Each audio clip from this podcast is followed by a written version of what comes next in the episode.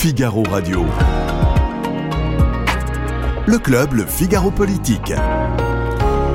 Yves Tréhard. Alors on va se demander pourquoi bah, le président de la République était surtout euh, occupé aux affaires étrangères, aux affaires internationales. Eh bien, il a décidé de, de descendre dans l'arène et de mettre son grain de sel, si je puis dire, sur la réforme des retraites en allant visiter le marché national de Ringis. Il y a un autre parti qui paye peut-être un peu euh, les pots cassés de euh, ce débat sur les réformes, c'est celui de euh, Jean-Luc Mélenchon, la France insoumise. Est-ce un parti d'ailleurs? On se posera cette question. En tous les cas, on se demande si bah, il n'est pas à deux doigts ou au bord du gouffre. En, en tous les cas, est-ce qu'il pourrait pas imploser On se posera la question. Alors, autre parti, de l'autre côté de l'échiquier politique, c'est les Républicains. Alors là, eux, les Républicains, eh bien, euh, son patron, son nouveau patron, euh, Éric Ciotti, il a décidé euh, de faire un peu de ménage. Il a démis de ses fonctions euh, son vice-président, Monsieur Aurélien Pradier, mais a-t-il pour autant, eh bien, euh, arrêté la crise, euh, puisque Pradier est toujours député et il est toujours républicain? On va parler de ça avec vous. C'est parti.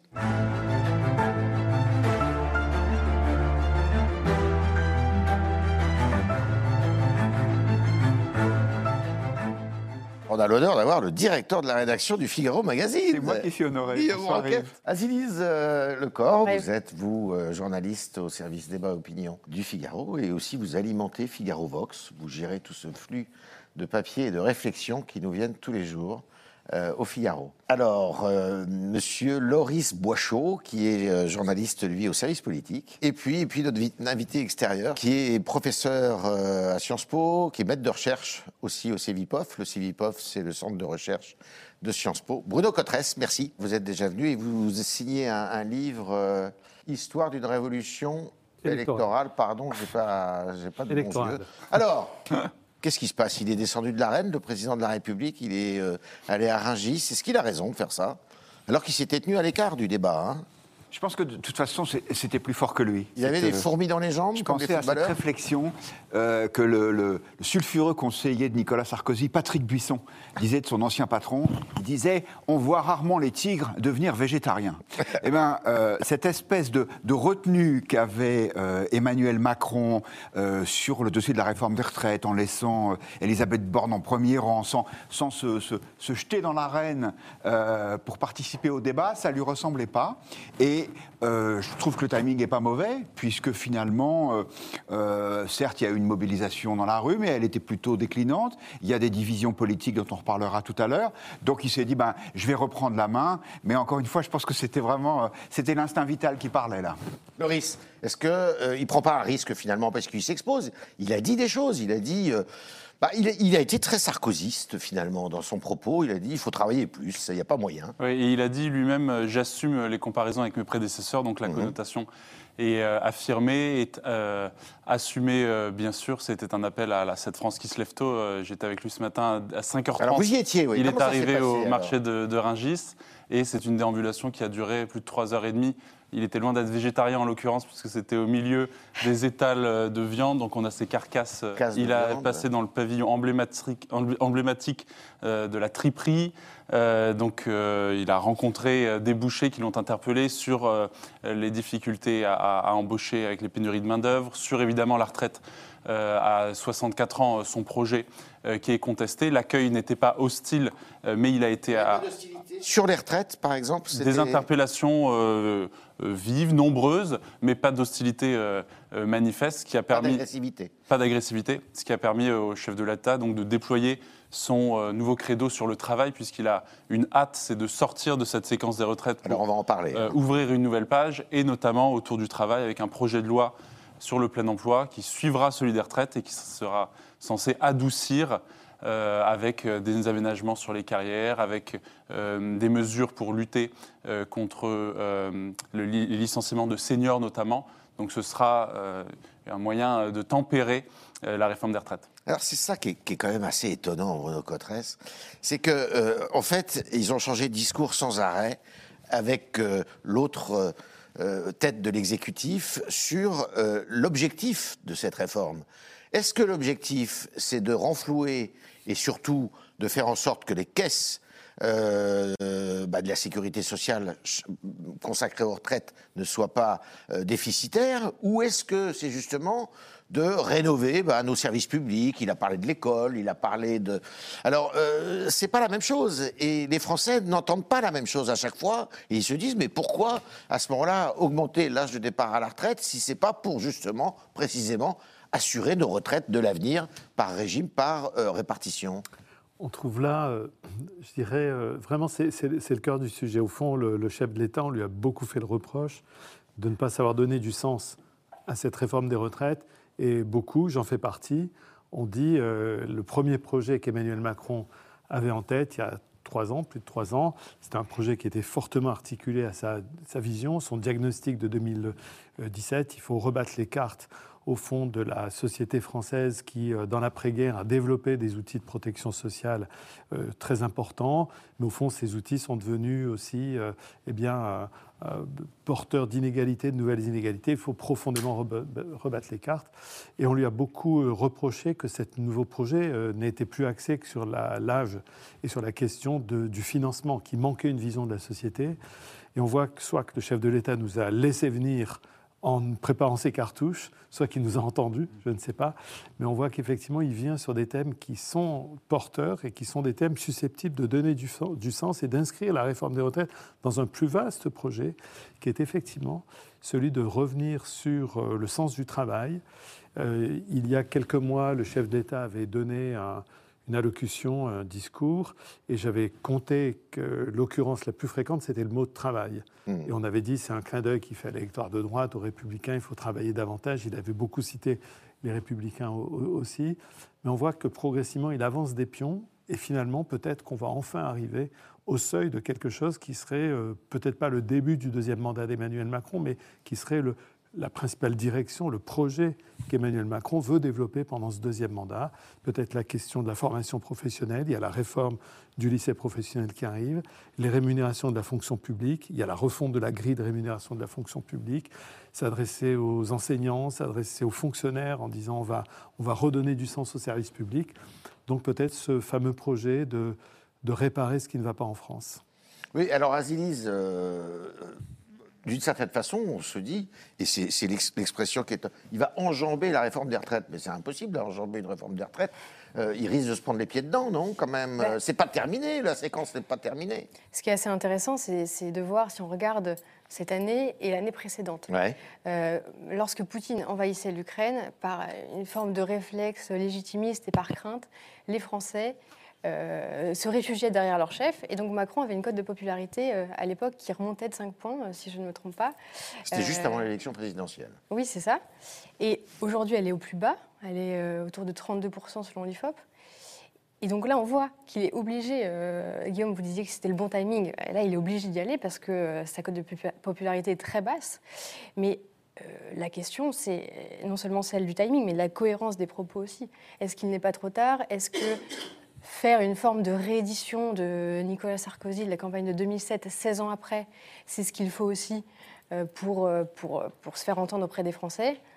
Ça manque un peu d'imagination? Bah, ça manque d'imagination et puis surtout de, cohérence, parce qu'on se souvient d'Emmanuel Macron dans son précédent quinquennat qui disait euh, qu'il ne fallait pas toucher à l'âge de départ. Aujourd'hui, il le faut, et donc on, la ligne du président n'est pas très claire. On va écouter d'ailleurs, regardez, on va écouter un petit peu euh, au milieu des carcasses de viande euh, que, que, Loris, euh, ah. qui ont donné faim à Loris, et on va voir un, de ses adversaires politiques le rappeler à l'ordre. C'est pas compliqué de se dire que quand on regarde, on a, moins, on a moins d'actifs qu'il y a 20 ans, on a plus de retraités et on vit plus longtemps. Donc c'est pas vrai de dire qu'on peut garder les mêmes âges, ça marche pas, ça marche pas cette affaire. Et donc, non mais donc faut le faire de manière progressive, et c'est ce que le gouvernement enrichi du débat parlementaire permet de faire. Et ensuite, il faut dire on différencie. Et donc les gens qui commencent à travailler très tôt, on appelle les carrières longues, les gens qui travaillent la nuit avec du froid, avec des charges, on prend en compte ces différences dans le calcul. Mais dans l'ensemble, les gens savent que oui, il faut travailler euh, un peu plus longtemps, en moyenne tous, parce que sinon on ne pourra pas bien financer nos retraites. Une fois qu'on a rendu hommage à cette France qui se lève tôt, il faut aussi, euh, j'allais dire, mettre les actes en concordance avec les mots. Voilà, c'est cette France qui travaille, qui aujourd'hui supporte l'essentiel, par exemple, euh, du poids fiscal en France, qui est exclue des cadeaux fiscaux de Monsieur Macron. Et donc, bah, pour le moment, c'est plus un exercice de com ou d'après-vente après la réforme des retraites hein, euh, que quelque chose de concret. Guillaume, c'est vrai que c'est extraordinaire parce que le travailler plus dans, il y a six ans, dans l'objectif de cette réforme des retraites, c'était pas du tout l'objectif. C'était euh, euh, bah, de, de faire justice et de rassembler tout le monde dans un même régime. euh, Alors que là, maintenant, il n'est plus du tout question de ça. Et, et il nous sort une recette qui va avoir 15 ans maintenant. euh, travailler plus. C'est- moins ambitieux dans, dans son concept, cette, cette nouvelle réforme des retraites, puisque on se souvient euh, que euh, le programme présidentiel du, du précédent quinquennat, c'était de fusionner tous les régimes Ouais. dans un système unique qui est effectivement plus juste, vous le disiez tout à l'heure, puisqu'en fait, chacun avait des points en fonction du nombre d'années travaillées, et ainsi, euh, quel que soit le, le régime de retraite, tous les salariés français, du public ou du privé, étaient placés à égalité.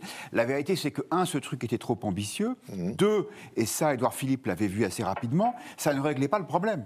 Parce que le problème, il est aussi basique que ce que vient de rappeler le président de la République qu'on vient d'entendre, c'est-à-dire, bon, comme on vit de plus en plus longtemps et qu'il y a de moins en moins d'actifs, bon, bah, faut travailler euh, Ah oui. plus et partir à la retraite plus tard. Donc, euh, c'est- moins, moins brillant, euh, mais à mon avis, ça a le mérite de la clarté, c'est compréhensible, et je pense que Emmanuel Macron agit sur un bon levier en rappelant ça. Les Français sont majoritairement hostiles à cette réforme, et c'est normal, sauf, sauf miracle. Moi, quand on, quand on demande aux gens est-ce que vous avez envie de bosser plus, bah, C'est rare qu'on dise oui. C'est rare, qu'on- c'est rare qu'on dise oui, sauf quand on a la chance d'avoir des métiers euh, passionnants comme, comme les nôtres. Et pour autant, je pense que les Français sont à la fois opposés à cette réforme et qu'ils y sont résignés. Euh, je peux me tromper, mais je prends Ouais, mon risque. ouais. Je ne crois pas à, une- à un, à un blocage généralisé de la France euh, au retour des vacances. D'ailleurs, le simple fait de ce timing, les syndicats qui disent bon, finalement, on va pas bloquer le pays avant les vacances, on- ouais. on, on verra ça quand on rentrera. Objectivement, c'est pas c'est pas la mentalité du grand soir, ça. hein. Donc euh, euh, Emmanuel Macron l'a compris, il, il en joue.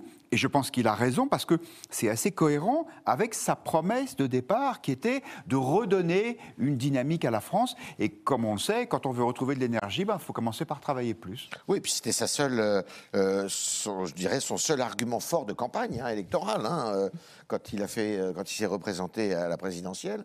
Loris, il a une chance folle, le président de la République. Finalement, on le dit pas assez. Il a une, il a des oppositions qui sont complètement éclatées les unes avec les autres. La seule, qui- la seule qui est un peu réunie, c'est celle du, du Rassemblement national, mais qui ne dit rien précisément.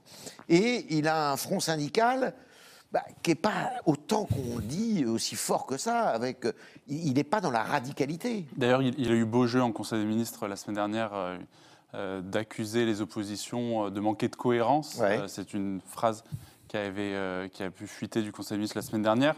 Euh, à la fois sa chance et euh, son risque pour lui, c'est l'attitude des républicains et, Ouais.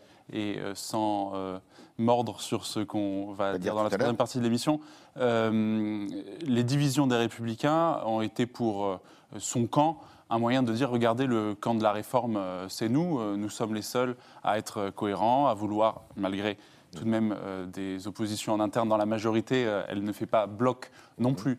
Mais c'était un moyen, au niveau de la rhétorique, de dire regardez, nous sommes le camp de la réforme et les républicains, eux, se divisent. Ils ont pu pointer du doigt le parti de droite, mais en même temps, ils ont besoin de leur voix décisive. Ils ne peuvent pas, ils ne pourraient pas souffrir une division trop importante euh, des républicains avec des voix qui pourraient leur manquer euh, au moment du vote euh, final. Euh, donc ça, c'était un moyen, bien sûr. Je voulais revenir juste sur le système universel à points, parce que dans la majorité aussi, ça reste un regret, ce système plus ambitieux, plus vaste, cette fusion de, 49, de 42 euh, régimes en un régime unique. Euh, ça reste, euh, reste un goût d'inachevé tout de même Ouais. euh, dans la, la bouche de certains soutiens d'Emmanuel Macron. Et le président lui-même, ce matin, a dit qu'il laissait les partenaires sociaux s'en emparer à nouveau s'ils le souhaitaient. Donc ça l'engage pas trop, mais il a évoqué ce matin à nouveau ce Pour faire chantier plaisir à, inachevé. à Laurent Berger, ça, non? Qui, euh, à l'époque, effectivement, Bah, et, euh, euh, d'un on bon passait pour ça, oui. Ouais, ju- juste 30 secondes là-dessus. Euh, C'était probablement l'idée du siècle. Euh, ça faisait une usine à gaz magnifique. Mais moi, quand j'ai vu, c'est basique, hein, quand j'ai vu dans la rue se succéder Les- le, bâtonnier des ouais. avocats de Paris et le patron de la CGT cheminot, je me suis dit, là, ça va pas le faire. Si une réforme arrive à coaliser contre elle des gens aussi différents, c'est que ça va être compliqué. Bien sûr, c'est évident. Et, et c'est pas simple, et c'est pour ça qu'il a abandonné d'ailleurs. hein. Euh, euh, Bruno Cotresse, euh, s'il réussit cette réforme-là, euh, bon, il y a des chances quand même. hein, Vous êtes d'accord avec ça? Ouais. Bah, finalement, après, il a un boulevard, non? Il a un boulevard. Parce qu'il va y avoir des morts derrière. Va- oui, c'est vrai. On va en parler tout à l'heure. mais bien sûr, c'est vrai que pour le chef de l'État, on, on voit qu'elle a une question qui est assez fondamentale. D'ailleurs, sur, sur le sens général de cette réforme, on, on souligne assez peu qu'elle inclut la fin des régimes spéciaux, même avec la clause du Oui, grand-père. ouais. Et donc, d'une certaine manière, Emmanuel Macron va pouvoir enclencher quelque chose en disant, ben, quand même, quand même, euh, il n'y a plus que trois gros tuyaux, les salariés, les indépendants, les fonctionnaires. Et donc, il n'a jamais, il n'a pas complètement perdu de vue quand même le, le- Ouais. l'état d'esprit de départ, qui était de réduire le nombre de tuyaux et surtout de s'attaquer à un certain nombre de, on va dire, de, de sujets qui, qui parfois hérissent euh, certaines catégories de Français, qui étaient les régimes spéciaux euh, de, de- de- de retraite. Donc c'est vrai qu'à partir de là, il peut sans doute essayer de réenclencher quelque chose. Je ne sais pas si c'est un boulevard qui l'attend, parce que ce boulevard, il, est, il, a- il reste quand même encombré de beaucoup de choses. On l'a dit tout à l'heure, effectivement, la popularité est plutôt en eau assez basse. Ouais. Il est entre autour de 30%. Pour un début de deuxième mandat, on n'est même pas à un an de, de deuxième mandat. C'est peu. J'ai regardé à date équivalente Ouais. ce que donnait Jacques Chirac ou François Mitterrand réélus à peu près au même moment de leur deuxième mandat. Ils étaient 20 points au-dessus. Ah oui. Voilà, donc il a une popularité qui est une popula- popularité qui est plutôt en eau basse. Le, Sauf qu'ils ont fini leur deuxième mandat, euh, ils étaient euh, voilà, lessivés, le, hein. le- le contenu de cette, cette popularité ne change absolument pas. Les- Emmanuel Macron n'est pas arrivé à faire bouger les lignes de qui, qui le perçoit positivement, qui le perçoit euh, très négativement. La Première ministre, pour le moment, euh, sa capacité à, à- à être perçue dans l'opinion comme, comme un personnage intéressant à suivre, etc., pour le moment, c'est pas du tout évident Compliqué. ouais. très compliqué pour elle. Et finalement, euh, il aura peut-être pas tellement de, de- de capital politique pour continuer à faire des réformes qui seraient au moins aussi ambitieuses que celles des retraites. D'accord. Donc je ne dis pas du tout qu'il va continuer après à gérer la, la France en bon père de famille. C'est pas du tout le style d'Emmanuel Macron. Ça. Pas du tout. Il va sans aucun doute vouloir enclencher de nouvelles choses.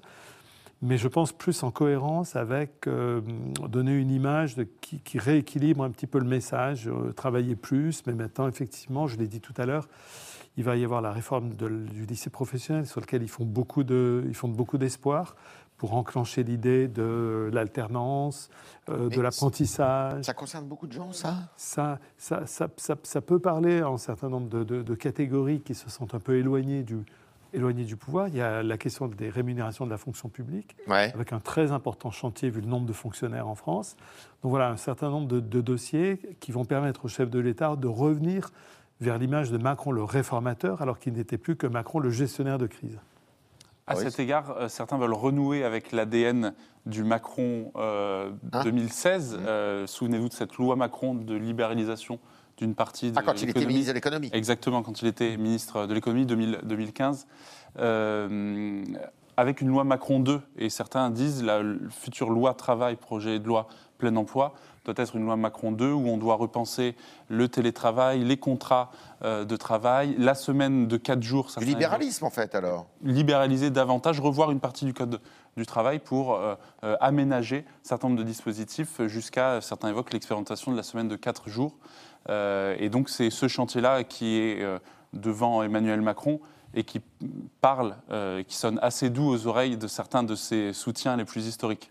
Alors, Azilis, ils ont oublié, et Loris a oublié un truc, c'est qu'il a un obstacle devant lui, quand même. Il y a la, réforme euh, de. Enfin, la, loi, le projet de loi sécurité euh, et immigration, qui doit euh, normalement arriver au printemps, avec un projet de loi qui ne plaît pas à tout le monde et qui est assez lisible, alors aussi, pour le coup. Oui, mais alors là, on va, on va pas empiéter sur les, sujets qui viennent, mais seulement si ont une opposition, et notamment, je pense à la droite, euh, qui est aussi désorganisée et aussi peu prompte en fait à répondre euh, dans, dans, dans l'hémicycle, euh, ils seront encore gagnants, une fois Ouais, de plus. ouais. Et c'est justement exactement ce que disait Loris. Là, il va pouvoir, il a un boulevard parce qu'il peut renouer avec le Macron euh, qui a été élu en 2017 et qui a été élu pour réformer la France. Donc il est, sa chance, c'est de, de ne pas avoir d'opposition aujourd'hui. Ah oui, ça. Et notamment sur les retraites, LR avait un boulevard pour parler euh, de la natalité. On Ouais. a énormément parlé dans le Figaro, on a été les les seuls euh, à dire que cette réforme des retraites devait être adossée à une politique nataliste. Ouais. LR, on ne les a pas entendus là-dessus, alors que c'était euh, leur chance. Oui, mais parce qu'ils étaient un peu trop englués dans leurs dans leurs problèmes euh, internes, on va dire. Alors, eh bien, il y en a un autre qui est englué dans ses problèmes, mais, mais ce n'est pas encore au grand jour. C'est euh, Jean-Luc Mélenchon et la France Insoumise. Alors, on en découvre un peu tous les jours. La France Insoumise, bah, finalement, n'avait que trois adhérents. Madame Mathilde Panot, Monsieur euh, Manuel Bompard, et puis le trésorier du mouvement.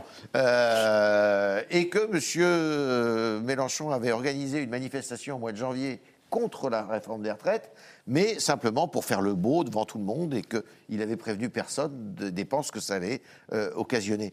Euh, Jean-Luc Mélenchon, est-ce que là, il n'est pas aujourd'hui, alors qu'on sait qu'il y a du tiraillement dans son parti, je ne parle pas de la NUPES, hein, je parle de la France Insoumise, qui est un mouvement gazeux, c'est lui qui l'avait théorisé ainsi euh, il y a cinq ans, eh bien, est-ce que c'est pas un, feu, un peu le début de la fin? Je pense que ça devient vraiment euh, compliqué pour Jean-Luc Mélenchon.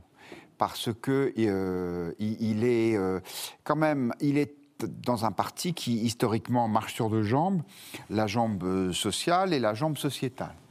La jambe sociétale, il, il- il était très bon là-dessus, notamment pour euh, l'ouverture euh, euh, aux minorités, sur la capacité à parler à la France des banlieues qui vote assez largement pour lui. Donc on avait l'impression que là, il était assez performant. Et puis la machine s'est enrayée avec l'affaire Quatennens, avec euh, euh, en plus un problème de, de- de gouvernance. Oui. Euh, les, les- les électeurs, surtout jeunes de la France insoumise, cette espèce de système qui est digne du parrain, euh, où où, il y a un gars qui décide tout seul avec un parti qui n'existe pas, ça les choque quand même. Ils, ils ont beau bien aimer le- le- leur Che Guevara hexagonal, c'est vraiment compliqué.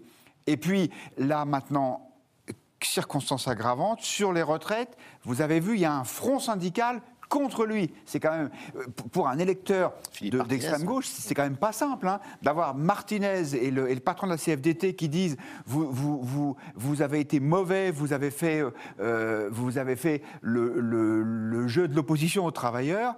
Je pense que dans leur tête, ça doit, ça doit faire beaucoup de boum boum en ce moment. Ouais. Bruno Cotresse, c'est vrai, c'est. Est-ce que c'est. En fait, est-ce que la France insoumise peut survivre à une espèce de. bien. euh, d'affaiblissement de Jean-Luc Mélenchon? Oui, ça pose un problème plus général qui est celui de ces mouvements politiques d'un nouveau type qui reposent intégralement sur, sur un euh, la- individu Voilà, un individu, la figure emblématique de celui qui a créé le mouvement. Jean-Luc Mélenchon a créé la France Insoumise à peu près en même temps que En Marche d'Emmanuel Macron en 2016. Et On voit ce qu'elle est devenu en marche. d'ailleurs. politiques récents, et ce sont des mouvements politiques dont on trouve des exemples dans d'autres pays européens. Au fond, où on a abandonné la forme du parti classique avec des adhérents qui sont encartés depuis l'adolescence euh, jusqu'à la fin de leur jour. Là, on a un leader qui crée un mouvement politique fortement axé sur euh, sa personne et sur l'adéquation, sur l'adhésion, pardon, à cette, personne. Donc c'est vrai que dès que cette personne emblématique, charismatique, a des difficultés, qu'elle dévise dans l'opinion, ces mouvements sont en difficulté. Euh, ce sont des mouvements politiques en même temps qui ont montré une capacité certaine à mobiliser en période électorale.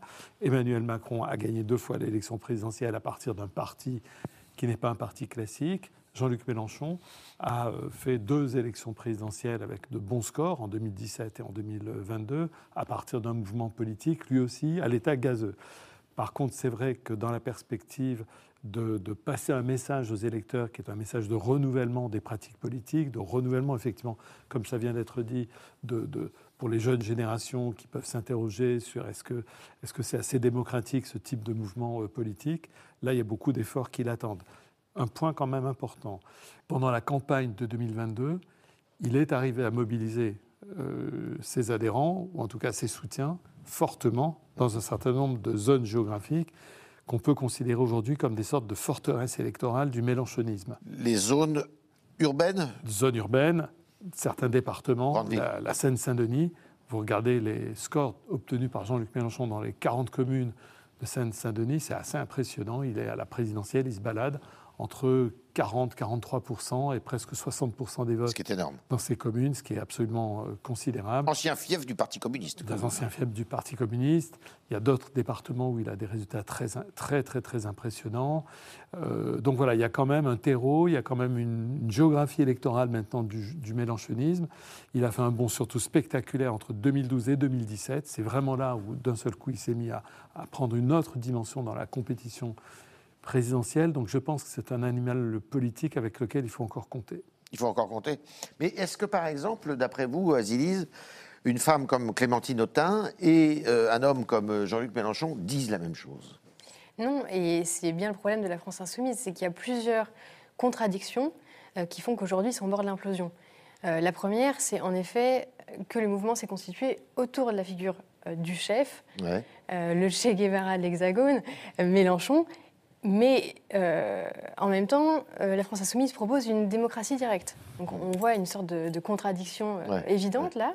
La deuxième, c'est justement qu'il y a ces, ces deux ailes, une aile plutôt souverainiste, très républicaine, qui était qu'incarnait Mélenchon, notamment en 2017, et qui petit à petit, et on a vu la fracture avec euh, cette marche contre l'islamophobie euh, à laquelle la France insoumise a participé, où Mélenchon a défilé avec le CCIF, où il a décidé euh, de mettre un peu de côté euh, cette aile républicaine et davantage investir euh, les politiques néo-féministes, racialistes et donner plus de place à des, des La personnalités minorités.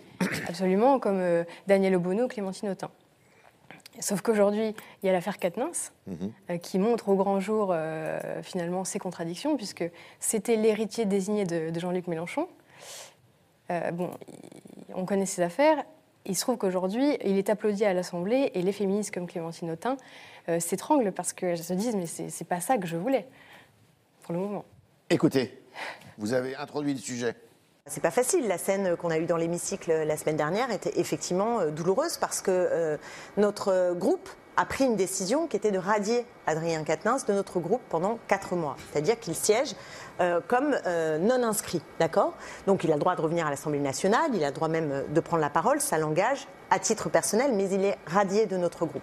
Donc ce qui est vrai, ce qui était douloureux pour moi, c'est de voir des membres de notre groupe, et, et pas des moindres, entourer Adrien et l'applaudir, alors qu'il me semblait que ce n'était pas ce que nous avions collectivement décidé. Donc c'est effectivement pas simple. Après, je ne veux pas cacher que sur cette question-là, il y a des divergences euh, d'approche.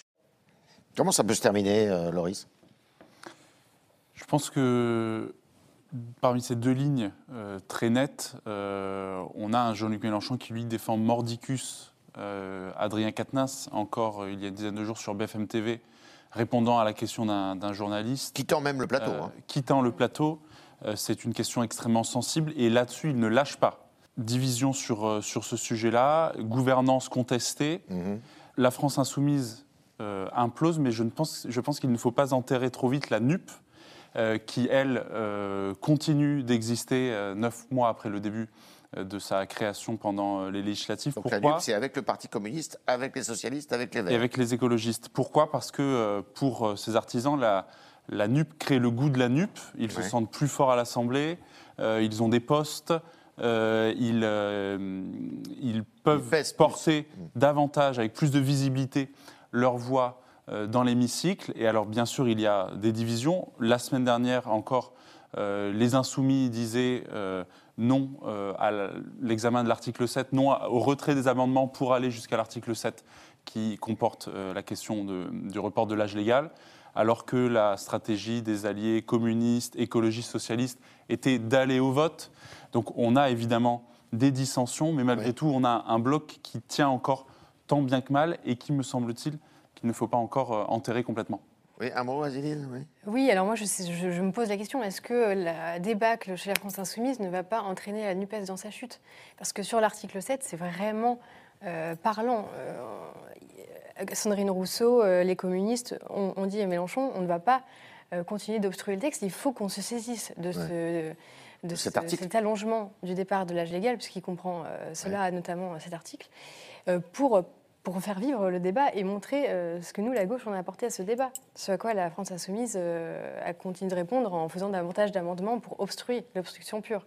C'est pas ça le problème de la NUP, enfin de la NUP et de euh, la France Insoumise, c'est finalement, il n'y a, pas- a pas de fond. Il n'y a pas de débat. On, est dans l'agitation. euh, euh, le spectacle à l'Assemblée nationale n'est quand même pas très euh, intelligent. Euh, c'est pas un des problèmes, ça? Alors, je pense qu'il faut peut-être faire la différence entre le spectacle à l'Assemblée nationale, effectivement, qui est une chambre d'écho pour exister aussi dans les médias, pour montrer, visibiliser aux yeux du public euh, la radicalité de l'opposition. Après Ouais. tout, le mouvement politique de Jean-Luc Mélenchon s'appelle la France insoumise, donc euh, Ouais. la soumission doit être spectaculaire et, et radicale.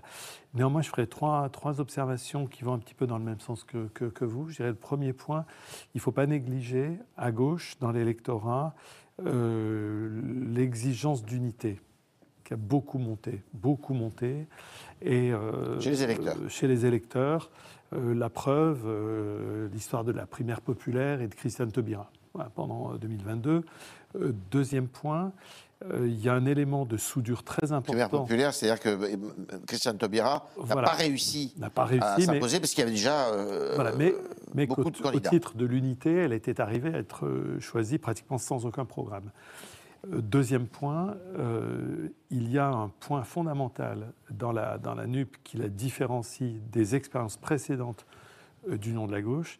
C'était plus le, le désistement républicain au deuxième tour, c'est la candidature unique. Ouais. Or, la candidature unique, à mon avis, va créer un leg extrêmement important et beaucoup de jeunes députés en particulier qui doivent tout à la candidature unique, qui ne seraient pas, qui n'auraient pas été au deuxième tour Bien sans sûr. ça. Je pense qu'il sera difficile aux appareils politiques, à l'horizon De législatives, de dire voilà, maintenant on repart chacun sous sa bannière. Ça va être un peu compliqué d'expliquer ça. Et dernier point, il y a effectivement une génération de nouveaux élus dans les, dans les rangs socialistes ou écologistes. Certains sont élus pour la première fois à l'Assemblée nationale. Et cette génération euh, d'élus, malgré toutes les tensions, malgré toutes les di- différences, elle aussi, elle est un peu à l'unisson de l'électorat en disant il faut, il faut essayer d'aller dans le sens de, de, de- de- de- de l'unité. Comme toute coalition, ou tout regroupement, il a un enjeu, il y a un enjeu fond- fondamental qui est de donner du sens, que ça ne soit pas simplement euh, une coalition électorale dé- dédiée à euh, gagner des sièges pour les élections législatives, mais qui a un programme. Et de ce point de vue-là, pour 2027, enjeu très important qui va être euh, fabriquer un programme. Est-ce qu'on reviendra vers des choses qu'on a bien connues dans l'histoire de la gauche quand il s'agit de faire un programme commun, avec des moments de tension Bon, Oui, Ouais. je, je comprends bien la- Guillaume la- la- l'efficacité euh, organisationnelle de la NUP avec effectivement cette candidature unique qui fait qu'il y a quand même une divine surprise en, en 2022 pour la gauche qui avait bien plus de députés que ce à quoi elle pouvait s'attendre. Je m'interroge moi sur la capacité à mobiliser à nouveau les électeurs. Parce que Jean-Luc Mélenchon, deux fois de suite, euh, était très haut. Euh, il est arrivé troisième en disant j'ai presque gagné. 600 000 voix. Voilà. euh, bon, euh, là, euh, pour l'instant, on est sur un constat d'échec sur ce qui était cette bataille emblématique contre la réforme des retraites. Il y a une division avec euh, la gauche sociale, celle des syndicats. Il y a ces contradictions qu'on a pointées du doigt sur le côté sociétal. Donc, est-ce qu'après un, est-ce qu'après un parcours aussi chaotique, si ça dure pendant cinq ans, il arrivera à nouveau à, à dire à cet électorat populaire continuez à me faire confiance Je ne sais pas, je, je m'interroge. Et sauf son respect, il n'aura pas le même âge non plus. C'est vrai. Il y aura à cet égard deux rendez-vous à surveiller euh, les élections sénatoriales en septembre, Ouais. où euh, la NUP pour- pourrait euh, se diviser euh, ci et là, et Ouais. surtout les élections européennes, Oui, mais là, on sait que c'est une ligne de fracture. Les avec élections une ligne de fracture très nette. La Mais qui France sont insoumise, représentatives Non, pas tellement. La France insoumise qui a agité euh, en 2019 le scénario d'une sortie des traités, les écologistes socialistes Ouais. qui ne sont pas du tout sur cette ligne-là. Euh, donc, euh, et les écologistes qui ont d'ailleurs dit qu'ils souhaitaient partir sous leur Sous propre leur couleur. propre. On sait que c'est une élection euh, qui leur Qui porte souvent chance, et on se souvient de- du score historique de Cohn-Bendit en 2009. Euh, donc ce seront deux, euh, test de cette unité. En tout cas, je pense qu'à l'Assemblée nationale, compte tenu de la visibilité que ça leur donne, euh, ça, ça reste un ensemble euh, qui, qui peut euh, subsister tant bien que mal. Ouais. Sacré jeu stratégique qui les attend parce qu'il y a une série de poupées russes emboîtées les unes dans les autres parce qu'il y a la question des européennes, mais il y a la question des futures municipales Eh oui. aussi. Et, euh, et donc comment chacun va essayer de faire pression sur l'autre en disant euh, pas d'unité aux européennes, ah ah, peut-être pas d'unité aux municipales. Et donc euh, voilà, c'est un, un jeu euh, extrêmement compliqué qui attend les partenaires de la NUP de ce point de vue-là. Alors on parle des quatre familles, donc euh, il y a la France insoumise, mais elle a quand même un leader, même s'il est autocrate et, très contesté, qui s'appelle Monsieur Mélenchon. On parle des Verts, ils ont des, des figures, là maintenant, Madame Rousseau et, et Madame Tondelier, euh, qui occupent bien la scène. Le Parti communiste, qui est très faible, mais qui a quand même Monsieur Roussel, qui a réussi à s'imposer, qui a même été élu euh, homme politique de l'année. Et puis, et puis, il y a un parti, alors là, euh, on ne sait pas s'il existe encore, c'est le Parti socialiste. Vous avez des nouvelles de Olivier Faure? Des signes de vie? Le congrès du Parti Socialiste s'est tenu effectivement il y a quelques semaines. On se On souvient oublié. du bazar euh, dans lequel il s'est déroulé avec, in fine, à Marseille, un accord entre Nicolas Mayer-Roussignol, le maire de Rouen, euh, et Olivier Faure, euh, qui euh, revendiquait la victoire. Et pour l'heure, Olivier Faure, au sein de la NUP, il est député, je le rappelle, continue d'avancer et de tracer son sillon pour faire exister un parti socialiste qui, sans cet accord électoral de la NUP, euh, aurait Ouais. perdu un nombre de sièges très important. C'est quoi 30, euh, 30 députés, le Parti socialiste? Oui, une trentaine de députés, tout à fait. Et euh, mais il a du mal à se faire entendre. qui, ce qui- ce qui leur a permis d'équilibrer, de- d'avoir des effectifs stables par rapport à 2017, ce qui était euh, déjà une prouesse. Oui, d'ailleurs, euh, peut-être que celui qu'on entend le plus aujourd'hui, qui pourrait être euh, le nouvel homme qui incarnerait la social-démocratie, ce serait peut-être Laurent Berger, Ouais, qui euh, aujourd'hui, dans le débat sur les retraites, incarne la gauche réformiste, mais qui accepte le dialogue, qui n'est pas dans cette obstruction euh, de fait. Et Olivier Faure, moi, je ne l'entends pas. Ouais. Donc, je ne sais Laurent pas si Berger, on peut prêter à le Laurent Berger fort de la euh, des, ambitions présidentielles, mais peut-être, en tout cas, existera-t-il dans la scène politique C'est vrai venir. qu'il a, qu'il est en fin de mandat, Ouais. euh, lui aussi, et que beaucoup de gens vont trouver qu'il a encore euh, beaucoup de qualités à faire valoir. Ouais. Il est relativement jeune encore. Donc il a effectivement sans aucun doute, euh, sans aucun doute que beaucoup de gens vont penser à lui en tout cas pour exercer un rôle ou en tout cas pour être une voix à l'intérieur de ce segment effectivement de la, de la gauche, la gauche réformiste. Euh, de ce point de vue-là, il est un acteur, il est devenu, me semble-t-il, un, un acteur assez central puisque son positionnement sur la question de la réforme des retraites, à la fois, je crois, a été la balle de match de cette question, puisque aux yeux de l'opinion, Laurent Berger est un personnage qui est bien identifié, qui existe, connu pour être quelqu'un qui recherche le dialogue, un homme de consensus. Ouais. Et donc le fait qu'il s'engage de manière aussi forte contre la réforme d'Emmanuel Macron a sans doute beaucoup compté aussi aux yeux des Français pour dire il y a, il y a quelque chose qui ne va pas si Laurent Berger est opposé. Donc de ce point de vue-là, c'est vrai qu'il a cranté quelque chose. Euh, euh, Dans l'électorat de centre-gauche, sans doute que son opposition à la réforme des retraites actuelle marque un point extrêmement important. Euh, On ne peut plus dire, bah, finalement, euh, il soutient Macron, euh, il soutenait sa précédente réforme Impossible.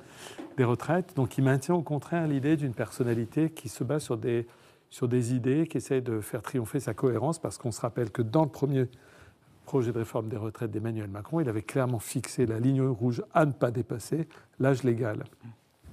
Sauf qu'on a rarement vu une figure de premier plan du syndicalisme passer de l'autre côté et devenir euh, un homme politique de premier plan.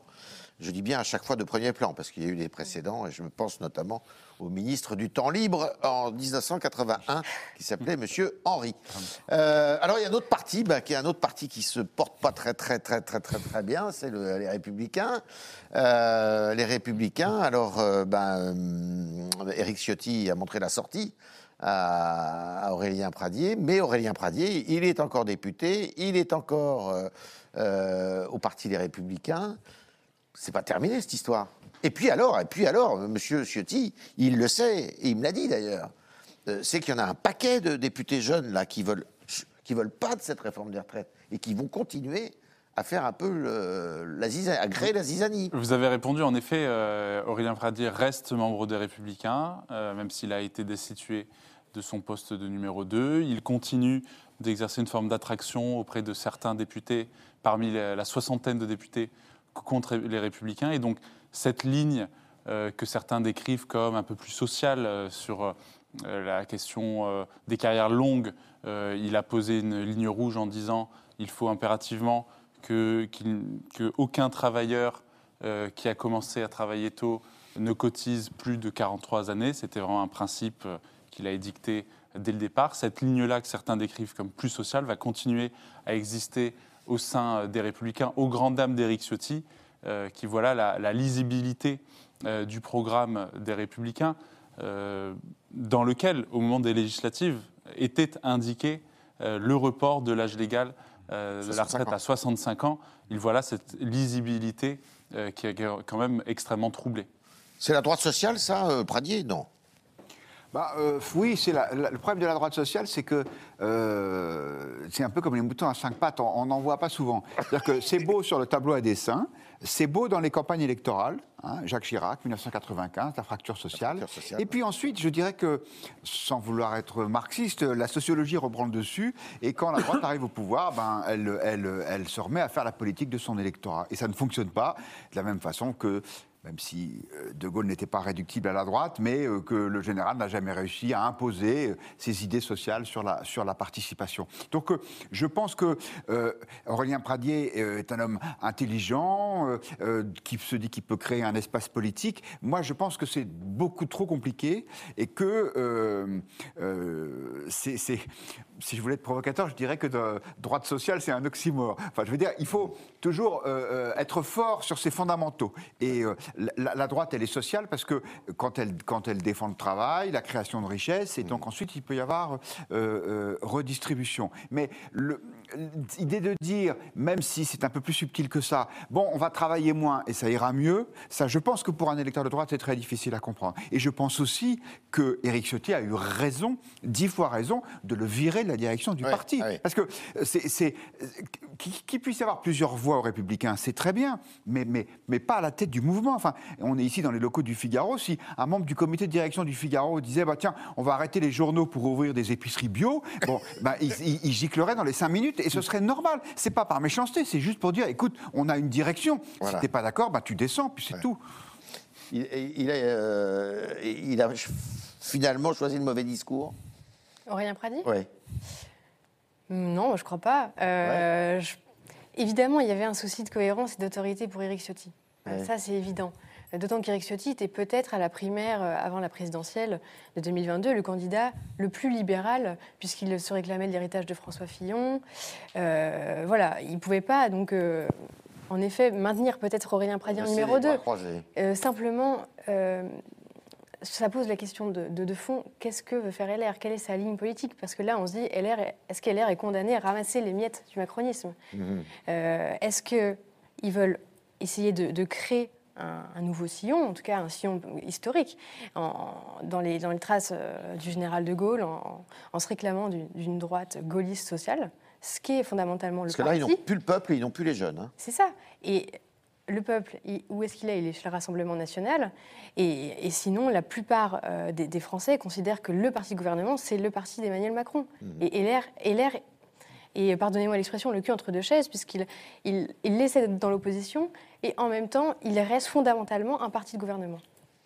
Bruno? Oui, je partage cet avis. Je trouve que c'est comme si ce parti avait du mal à être extrêmement stratégique. Ouais. Au fond, ils avaient un coup euh, incroyable, extrêmement diabolique à jouer, une sorte de, de billard à trois bandes euh, vertigineux. Ce parti qui serait en si mauvaise posture de l'élection présidentielle se retrouve à pouvoir tenir la dragée haute au gouvernement, à faire venir euh, la Première ministre sur leur position à eux, 64 ans, avec euh, des, euh, des, des- des demandes des républicains prises en compte. Ça permet à Éric Ciotti de dire, bah, vous voyez, je suis arrivé à la tête du parti, ben non, je ne suis pas la caricature d'Éric Ciotti, je parle d'autres sujets que l'identité, euh, euh, l'immigration. Euh, les républicains se payent même le luxe à ce moment-là de dire, bah, nous, on veut incarner quelque chose de plus social, les carrières longues. etc. Et en plus, tout ça avec un coût zéro. C'est-à-dire que pour l'électorat, que des républicains, au fond, souhaitent qu'on travaille un peu plus longtemps, 62 à 64 ans, euh, ça n'est absolument euh, sans aucun coût. Personne n'est surpris que les républicains défendent l'idée de travailler un peu plus, un peu plus lentement. Et donc, ce- ils avaient une sorte d'incroyable coup stratégique à jouer, c'est-à-dire de revenir quelque part au centre du jeu, de faire parler d'eux sur d'autres sujets que les sujets euh, ré- régaliens. Et, euh, Ils ont loupé le coche. ils ont un peu loupé le coche parce que maintenant euh, réapparaissent. Alors bah, finalement, donc finalement, ils divergent sur des points importants parce que la question des retraites, euh, c'est quand même pas un sujet mineur. Et donc ça fait réapparaître des divisions avec un mauvais signal qui est quand même envoyé, qui est qu'une jeune pousse de la vie politique française qui était totalement inconnue avant l'é- l'élection euh, à la tête du, du parti Aurélien Pradier devient Aurélien Radier quasiment maintenant. Donc là, il y a un souci. Voilà, il y a un souci, c'est de communication, de faire passer ce message qui est euh, il y a quelqu'un de nouveau, euh, il diverge un peu, il est sanctionné. Alors, il y en a un nouveau, il y en a un qui est installé depuis longtemps, qui a un discours euh, parfois un peu martial d'ailleurs. Puis alors, il y en a un qui est invisible, Laurent Wauquiez. Euh, et d'ailleurs, ce qui est assez étonnant, c'est que les jeunes députés dont je vous parlais tout à l'heure et qui inquiètent beaucoup Éric Ciotti, bah, ce sont des députés de la région Rhône-Alpes-Auvergne et qui sont euh, derrière euh, Wauquiez. Laurent Wauquiez, il se, il se fait très discret, euh, ce qui suscite des interrogations, des railleries, des interrogations dans son camp, des railleries euh, dans la majorité, où les ministres se disent mais où est-ce qu'il est, Laurent Wauquiez Il Oui. a un coup à jouer. Vous parliez de, de coups stratégiques à jouer, il a un coup à jouer. euh, s'il est futur, s'il est présidentiable, on veut savoir ce que pense un futur président de la République au sujet des, des retraites. Ça, c'est ce que disent euh, un certain nombre de personnes dans, dans- dans l'entourage d'Emmanuel Macron.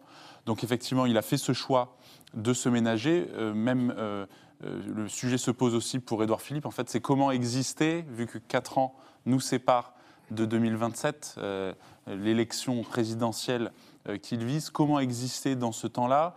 Trop se montrer, ce serait risquer de se griller, entre Mhm. guillemets. Euh, ne pas assez apparaître, ce serait risquer de se faire oublier.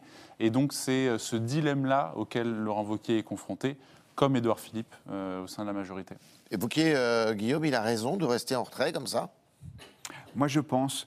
euh, je pense parce que je. je- je- J'entendais votre, votre, euh, votre analyse sur le coup à jouer pour les Républicains. Et c'est vrai que d'un point de vue de stratégie politique, c'était- attirant. Mais les Français qui regardent ça de loin, qu'est-ce qu'ils voient? Ils se disent, bon, bah, les Républicains sont devenus euh, la force d'appoint de la Macronie. Oui. Et, et donc, euh, euh, c'est difficile d'exister politiquement comme ça. C'est d'ailleurs le problème à la fois de, de- de LR et du Parti socialiste. Enfin, moi, j'ai une vision assez darwinienne de la politique. Quand, quand un parti a, a une énergie, il suscite des leaders euh, euh, susceptibles d'occuper les premières places. Et quand ils n'ont plus rien à dire, eh bien, c'est plus difficile, sans vouloir euh, dénigrer tel ou tel, euh, tel ou tel dirigeant. Je pense que Laurent Wauquiez l'a compris. Donc lui, il pense que de toute façon, ce système, il est mort, il est fini. Ouais, il ah ouais. pense que euh, en 2027, euh, tout sera redistribué. Emmanuel Macron ne pourra plus se présenter. Donc, en gros, j'ai l'impression qu'il se dit je peux quand même pas être contre ce- ce- cette réforme des retraites parce que sinon ce serait incohérent vis-à-vis de mon camp. Donc il a dit une fois euh, qu'il soutenait la réforme et puis ensuite il est disparu en eau profonde et il attend que les Français soient passés au sujet suivant pour pouvoir s'opposer frontalement au gouvernement. Oui, Guillaume a raison. En fait, euh, c'est un peu écrit dans le ciel. Hein, euh, 2027, il y aura nécessairement une gauche assez radicale, enfin une figure de gauche très radicale, une figure de droite très radicale. Et au milieu, bon, ça va être la bousculade. Et ça sera au meilleur. Il y aura Philippe, il y aura Wauquiez, peut-être. peut-être. Il y aura peut-être Darmanin, il y aura Le Maire, il y aura. euh, Dans la mesure où le président de la République ne sera plus là pour occuper l'axe central. Oui, alors c'est pour ça qu'il va falloir euh, incarner une véritable ligne. Soit euh, ils assument Mais qui sera ni d'extrême droite ni d'extrême gauche. le ventre mou, le Je ne sais centre pas si c'est le ventre mou. Non, je sais pas. Est-ce que, euh, raisonnables. Giscard d'Estaing avait le ventre mou? Est-ce que Emmanuel Macron avait le ventre mou? Alors moi, je répondrai pas à cette question. Mais par contre, euh, va se poser réellement, oui, la question en fait de cette ligne. Est-ce que certains vont assumer d'être les héritiers d'Emmanuel Macron? Qui sera l'héritier d'Emmanuel Macron aujourd'hui? Pour l'instant, personne. Ce ne va pas être Édouard Philippe, puisqu'on voit que là, euh, les députés Horizon euh, ne sont pas euh, en accord avec la réforme des retraites. Ils sont d'ailleurs sur une ligne un peu plus sociale. C'est un accord avec Aurélien Pradier sur l'âge de départ notamment. Euh, et puis il va avoir en effet euh, peut-être un espace pour euh, des personnalités euh, qui restent assez libérales, mais plus marquées à droite comme un David Lisnard. Mais ça, euh, ça, reste euh, un mystère aujourd'hui. On est trop loin. Et ce qui est intéressant par contre, c'est que dans, dans 4 ans, en fait, la réforme des retraites ne sera plus euh, dans la tête des Français. On sera à la suivante. On sera passé. déjà, parce que- ça. Parce les mêmes causes produisent les mêmes effets. Exactement. Je Bruno pense qu'il y, a, il y a beaucoup de stabilité quand même. Il y a eu une grosse perturbation en 2017 et on voit que progressivement, il y a des éléments de stabilité qui sont en train de se, de se restructurer, de se figer un petit peu effectivement avec les trois pôles. Donc il y aura évidemment euh, quelque chose d'important au centre-centre droit. C'est absolument évident. On le voit déjà, nous, dès l'espace de 2022, quand on regarde les propositions euh, des candidats, par exemple sur les questions économiques, on voit que les propositions de Valérie Pécresse et d'Emmanuel Macron, euh, tout ça, ça c'est pas très très éloigné non, non plus. Donc il y a ces trois pôles qui vont se réexprimer en 2022. Merci à vous quatre, merci de vos commentaires, de vos analyses, de la profondeur de votre regard.